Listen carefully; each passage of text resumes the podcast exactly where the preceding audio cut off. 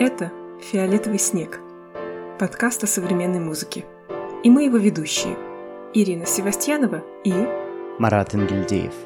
В каждом выпуске мы обсуждаем темы истории, которые интересны нам и которыми мы хотим поделиться с вами.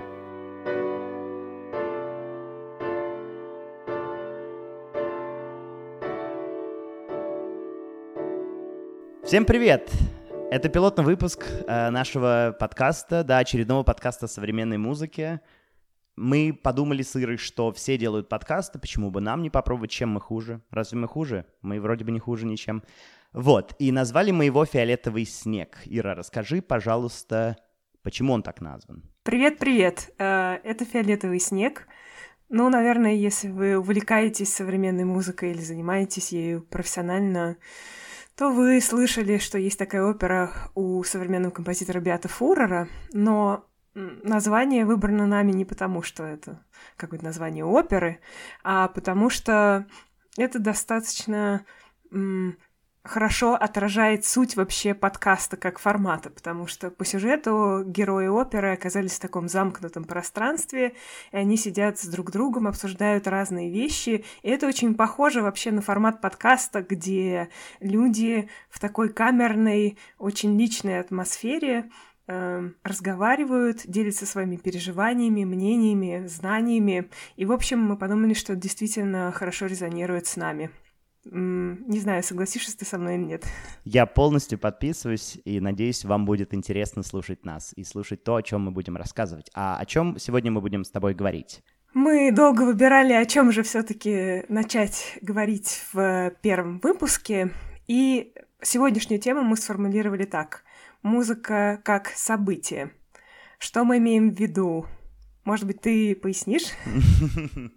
Я думал, ты будешь отдаваться за все. Ну хорошо музыка как событие, то есть что является сегодня таким событием, скорее каким-то более грандиозным, масштабным. Мы будем говорить о конкретных примерах, да, обсуждать как они работают, почему они работают, почему они, может быть, не работают, да, в чем успех э, одного, может быть, мероприятия, а в чем успех не состоит у другого.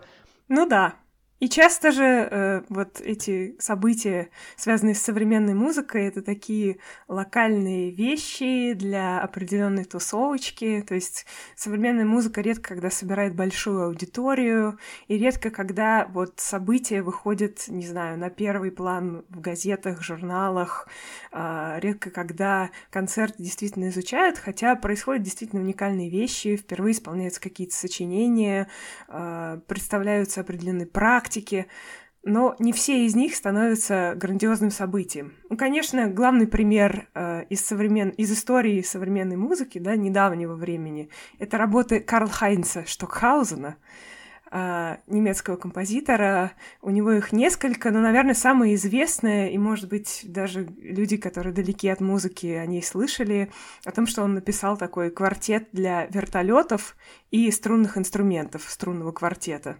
совершенно грандиознейшее сочинение. По-моему, это часть оперы «Ауслихт», тоже его такого опуса магнум, сочинение, которое длится целых семь дней.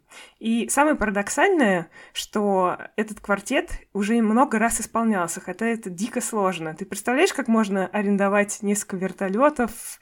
Э, вообще, насколько это сложно? Мне кажется, что действительно такое событие, оно из ряда вон выходящее. Хотя ты права, действительно, исполнений было много, но учитывая то, что, наверное, все-таки этот композитор имел очень много связей, ресурсов, и выхода на каких-то кураторов, возможно, или людей, я думаю, ему совсем не представило сложности взять и арендовать аж 4 вертолета, да, на которых находится каждый участник струнного квартета, и, соответственно, они э, исполняют музыку, конечно же, они поют, э, их транслируют на видео для публики, если я не ошибаюсь, а оказывается, что эта идея пришла Штакаузену во сне. Так что это замечательный пример, когда такие вот вроде бы утопии, да, грандиозные идеи на самом деле реализовывались и не один раз.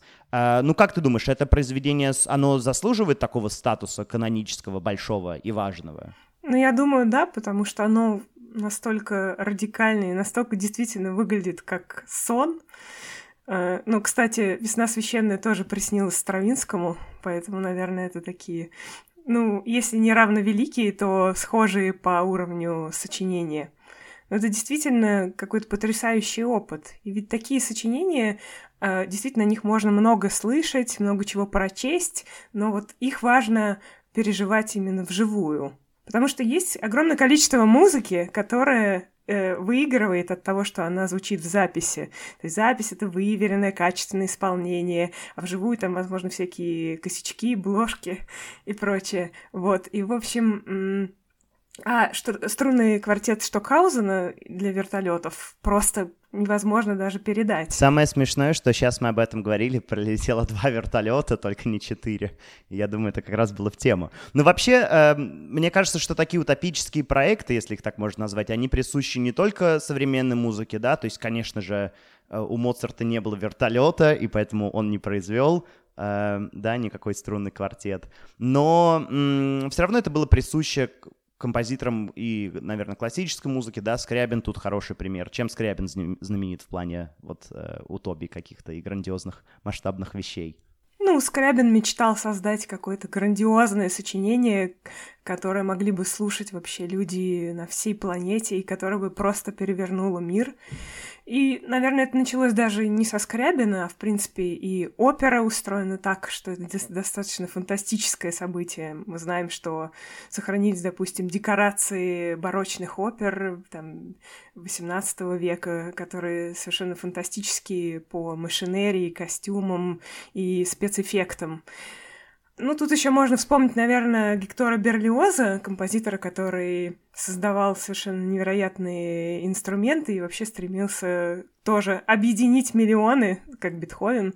Э, тут сразу всплывает много-много композиторов, которые старались создать из музыкального сочинения грандиознейшее событие, которое просто изменит вообще э, историю человечества — а, кстати, может ли музыка, на твой взгляд, влиять на будущее, и может ли она что-то поменять в устройстве мира? Мне кажется, я на это не смогу ответить быстро. Это, наверное, тема для одного из наших будущих э, эпизодов.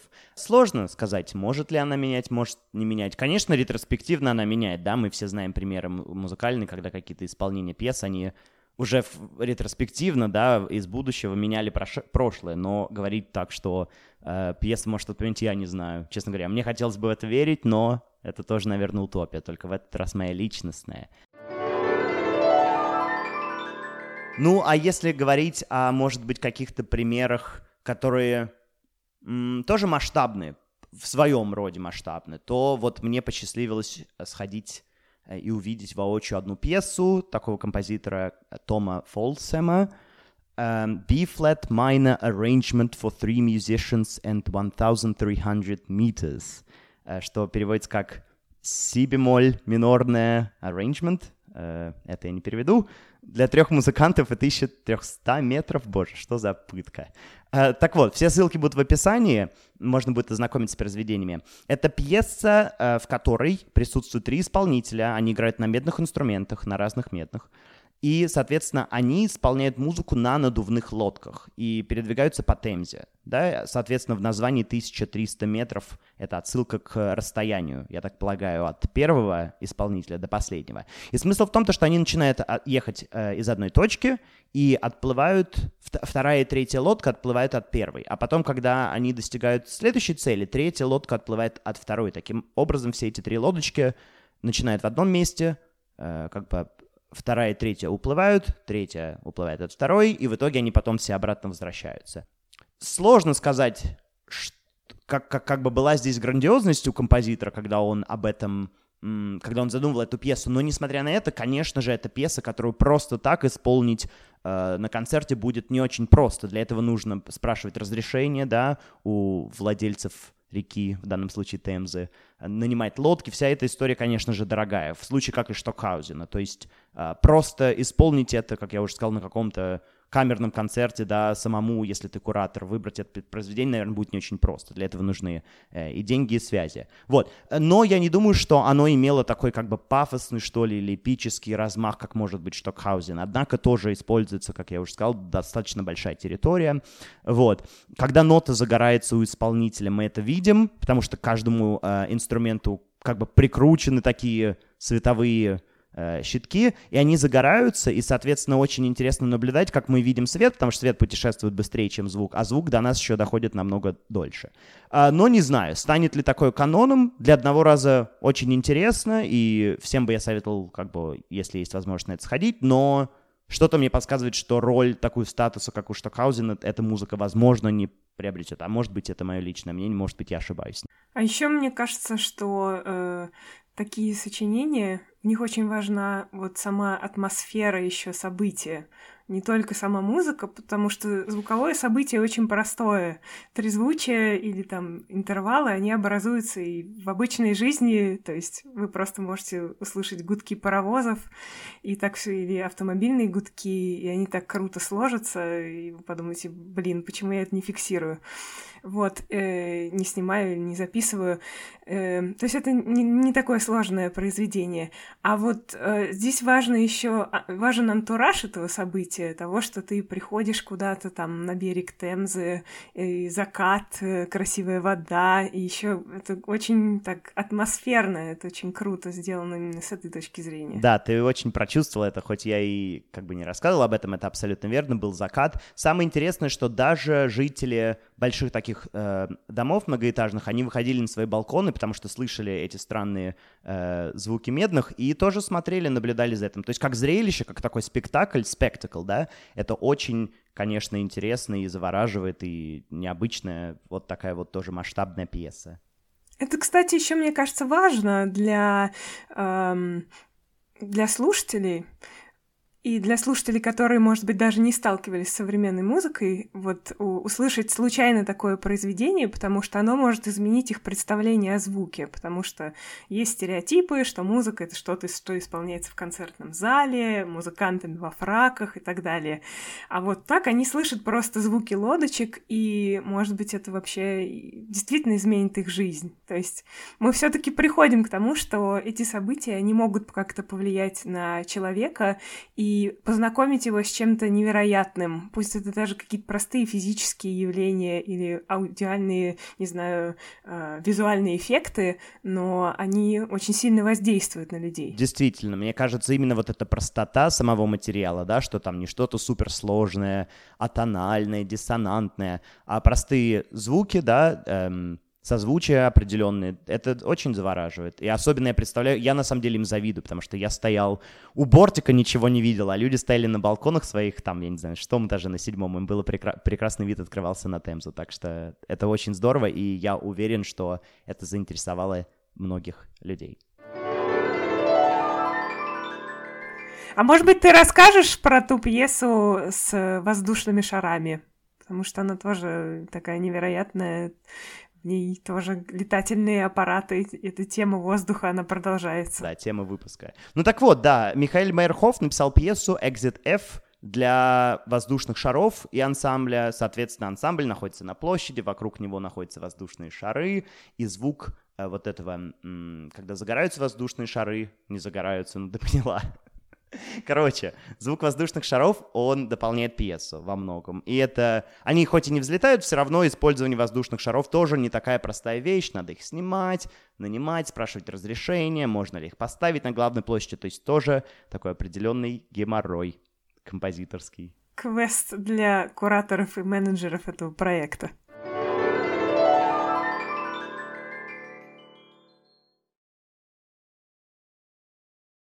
Хорошо. Что еще может стать событием в мире современной музыки таким необычным, да, что какой-то интерес может представлять для слушателя, подготовленного и неподготовленного? А может быть, э, поговорить о теме того, что вот такие сочинения, они требуют вообще новых навыков у исполнителей потому что им приходится играть в самых невероятных условиях, и это тоже очень необычный опыт.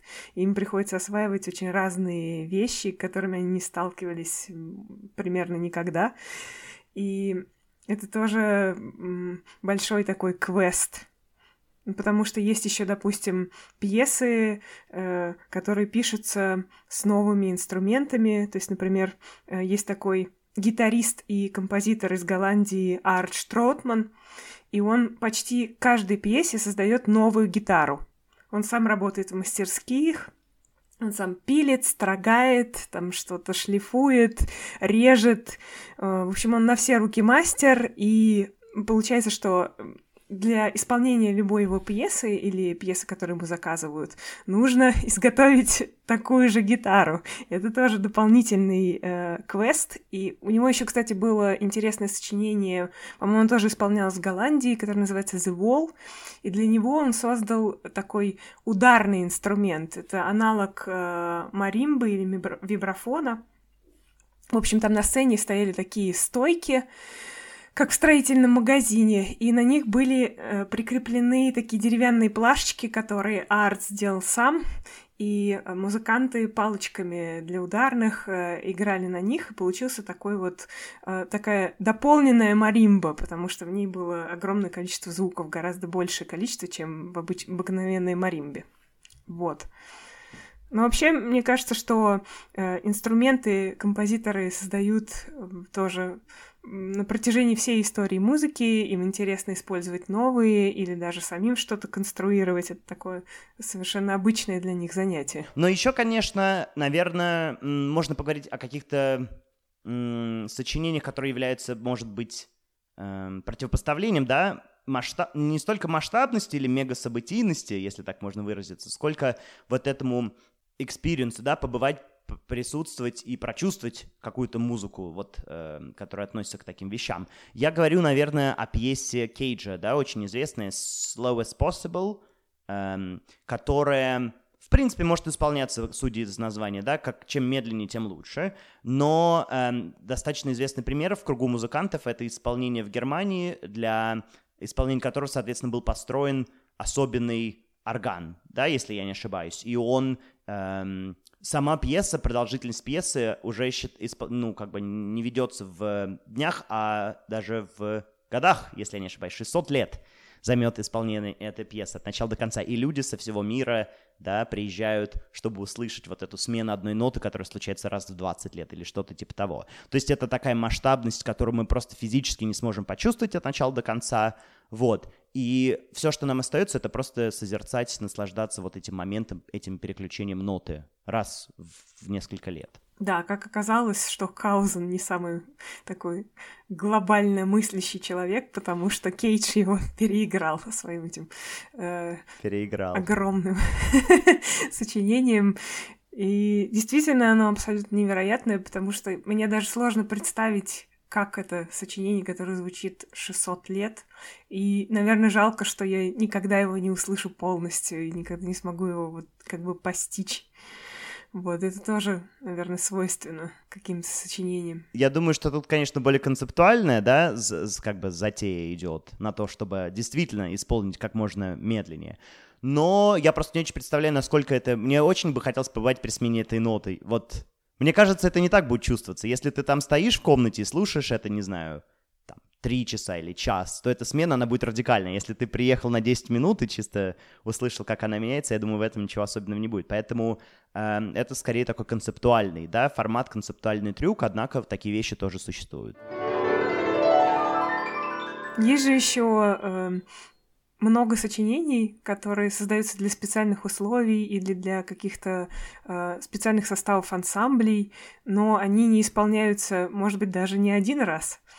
Не исполняются вообще, потому что, допустим, есть композиторский конкурс, и какой-то ансамбль заказывает сочинение или заказывают пространственное сочинение или перформанс, и только там, не знаю, 10 работ из 100, 200, 300 доходят до финала и действительно исполняются, и только, может быть, одно из них войдет в практику и будет еще кем-то исполнено. А в целом они как бы оседают в архивах, и ну, сегодня существуют огромные архивы вообще современных композиторов, даже довольно молодых, но у них огромное количество сочинений, и все они исполнялись по одному разу. И э, вообще, наверное, сложно сказать, что именно становится событием, как, как, этот, как это вообще процесс организован, как это происходит.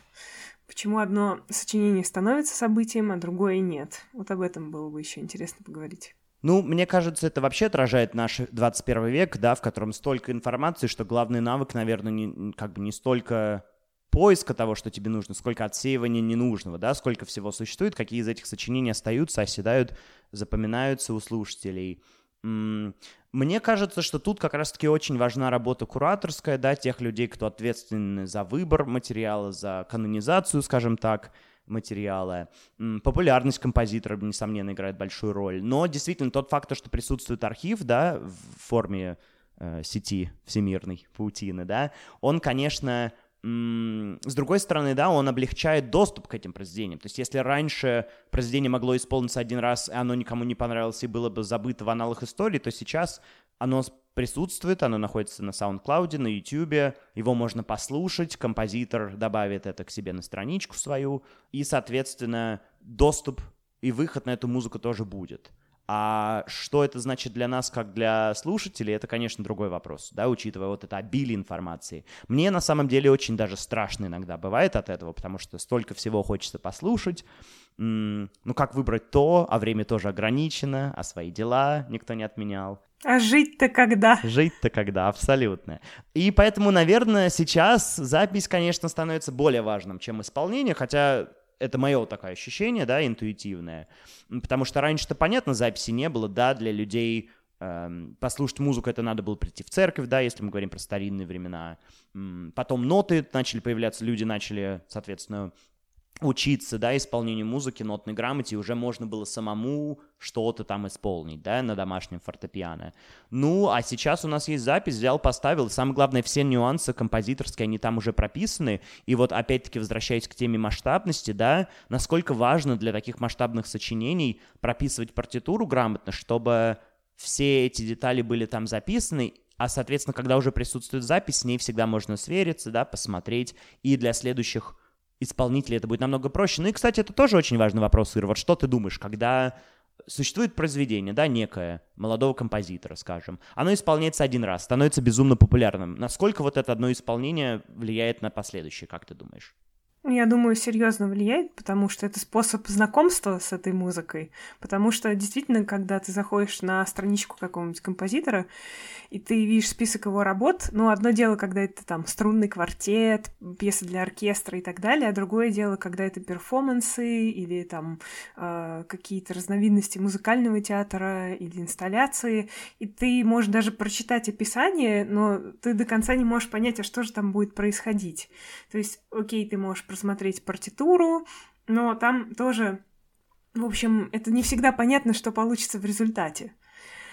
И поэтому, конечно, запись очень важна, но с другой стороны, не в... нельзя все зафиксировать в записи, даже если ты записываешь э, на хорошие видеокамеры, делаешь хороший монтаж или, например, делаешь хорошую аудиозапись, она не передает вот этого ощущения, вот как мы говорили о пьесе с лодочками или вертолетном квартете, вот этого ощущения этих эмоций, которые ты переживаешь.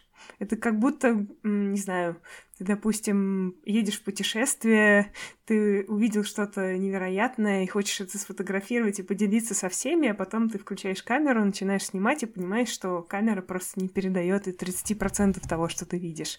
И с этими пьесами точно так же. Как бы, да, ты примерно представляешь, что будет происходить, но в каждом конкретном случае и при каждом следующем исполнении события могут быть совершенно иными, и вообще там может вмешаться внешняя среда. Опять-таки, э, слушатели и люди сторонние которые, допустим, если эта пьеса исполняется на открытом воздухе, да, то они могут просто как-то неправильно, не то чтобы неправильно, они могут не понять, как это воспринимать, и они могут как-то включаться в процесс, то есть это тоже может, с одной стороны, нарушать это произведение, а с другой стороны, может быть, и не нарушать, и как бы и раз эти события случайные попадают в эту пьесу, то они тоже становятся пьесой, и это такой длинный, бесконечный процесс того, как искусство вплетается в жизнь и так далее. Ты очень красиво все это расписала, я хочу чуть-чуть понудеть, да, как всегда, и, собственно, сказать... Давай. И сказать о том, что м- вот эта фиксация произведения, она все-таки препятствует, мне кажется, еще появлением других каких-то более радикальных записей. Не то, что они не появятся, конечно, кто-то и исполнит что-то по-новому, по-другому, но в- мне кажется, вот мне как исполнителю э, всегда все равно присутствует вот это невидимое какое-то существо, которое надзирает надо мной, и как будто бы мне говорит, что мне стоит делать, а что не надо делать, да, исходя из вот этих предыдущих исполнений. Поэтому мне лично с этим э, всегда хочется бороться, и э, поэтому записи, в них есть естественные плюсы и минусы. Я думаю, вот такой можно финал как бы подвести к этому, особенно в, в сфере современных сочинений. Да, думаю, что ты прав в, какой-то, в каком-то смысле. Но с классической, с классической музыкой ведь происходит точно так же. Наверное, исполнители, которые... Пианисты, которые играют Шопена, они, наверное, тоже прослушают огромное количество записей и говорят, нет, а я хочу сделать по-другому.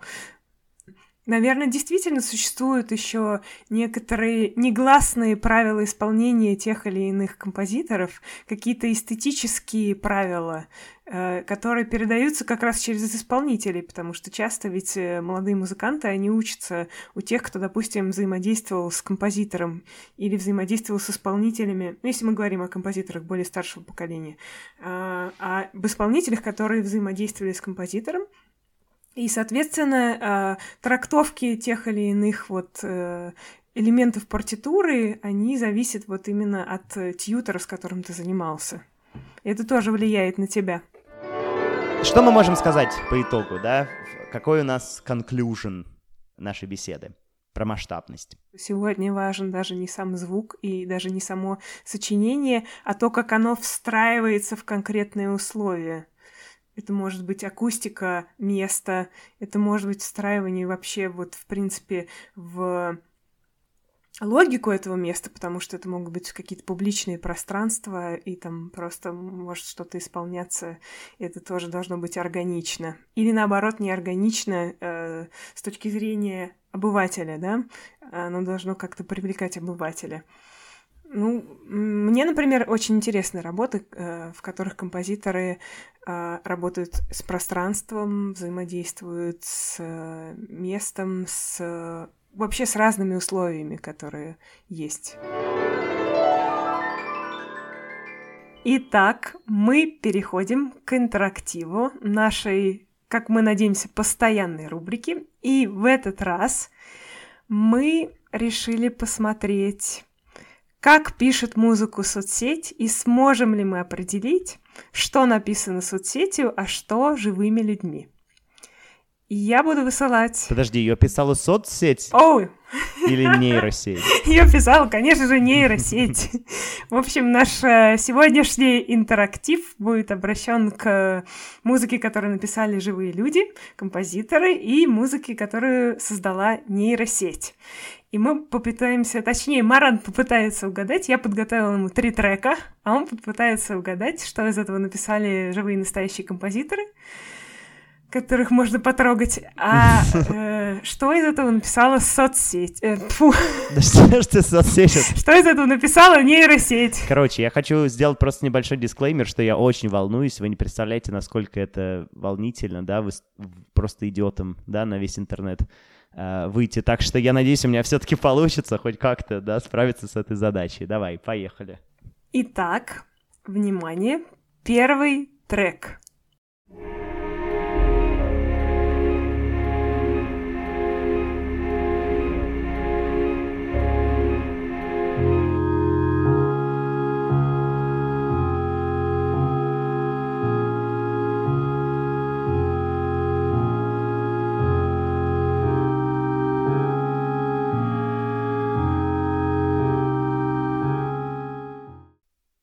Окей, что-то ангельское такое. Приятно, приятно. Хорошо, а второй? Так, вы хотите посмотреть всех, я поняла. Английский трек. Так, трек номер два. В данный момент звучит фрагмент сочинения Карла Дженкинса «Палладио», но мы не можем его поставить во избежание проблем с авторскими правами. Надеемся на понимание.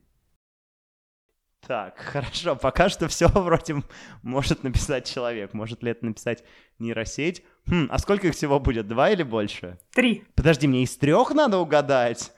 Да. Так это же сложнее задача становится. Нейросеть написала один из них, а всего их три. А, окей, какой написал нейросеть? Все, окей, поехали. И третий трек. Тадам! В данный момент звучит фрагмент сочинения Олавюра Арнольдса «Ипсилон», но, как вы поняли, мы не можем поставить его в избежание проблем с авторскими правами. Ссылку на него вы можете найти в описании к подкасту. Так, ну и задачку ты, конечно, подкинула мне. Эм, ну что, соответственно, второй, он, естественно, там мелодии, гармонии, да, то есть нужно уметь такое писать. Но я знаю, что нейросети такое, в принципе, уже пишут. Так что ты, может быть, меня стараешься запутать вторым треком, как будто бы его не написал нейросеть. С другой стороны, что первый, что третий, они тоже могут быть написаны нейросетью. Может, их все написала нейросеть, а ты стебешься надо мной? Нет, нет. Нет, нет, у нас все честно. У нас только один трек написан нейросетью. Хорошо, а подсказки будут или мне просто надо угадать? Я думаю, что тут просто надо угадать, э, и дальше я, наверное, прокомментирую свою работу с нейросетью, свое маленькое взаимодействие с нейросетью, я просто расскажу о том, как это было. Ну хорошо, пусть будет первый трек написал нейросеть. И ты угадал! Yeah! Это абсолютно правильный ответ. Yes! А теперь мы разберем, почему ты так подумал. А, то есть еще надо оправдываться. Конечно. Знаете, почему я так подумал?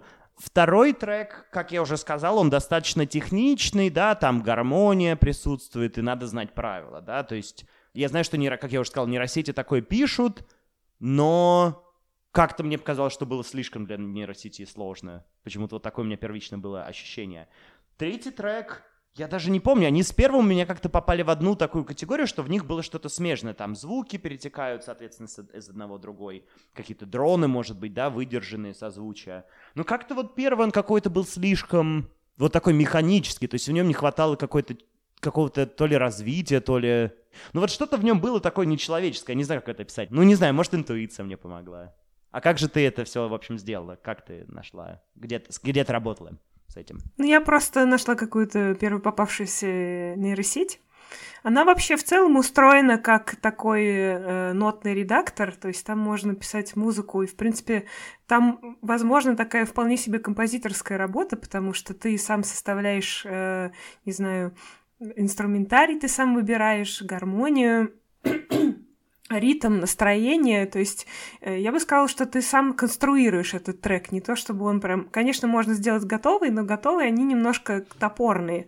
Ну, там не очень хорошие, видимо, вот эти образцы, сэмплы инструментов, и поэтому в них всегда слышно, что это не настоящий инструмент играет, особенно это слышно у рояля или там у струнных. Блин, прости, если я вдруг назвал твою музыку, сочиненную тобой, такой механистической, нечеловеческой, сори, заранее. Нет, нет, она, э, она написана нейросетью, просто я ее как я подгоняла параметры какие-то, то есть я искала как это будет звучать наиболее убедительно. И, в принципе, ну, это такой нормальный редактор, и там, если вам нужен какой-то такой трек э, фоновый, то я думаю, что там можно сделать очень хороший вариант. Просто нужно долго в ней посидеть. Я это делала на скорую руку, поэтому и результат, наверное, тоже такой. Ссылочки мы оставим на эту нейросеть. Да, конечно, обязательно. И я, наверное, расскажу, что это были за треки номер два, и, э, точнее, номер два и номер три, да? Да, я не знаю, хочу ли я попытаться догадаться и опять-таки э, сесть в лужу. Ну, если хочешь, вы можешь догадаться. Ох, мое любимое, унижаться в интернете. Хорошо. Мне кажется, второй трек — это что-то такое барочное, классическое, ну, скорее барочное, наверное, все таки Наверное. Или, или это какой-то, не знаю, пастиш и попытка быть барочным. Что же такое? Это сочинение Карла Дженкинса. Палладио оно называется. Точно, точно. В общем, это такая популярная штука, которую все очень любят. Хорошо, а третье что было?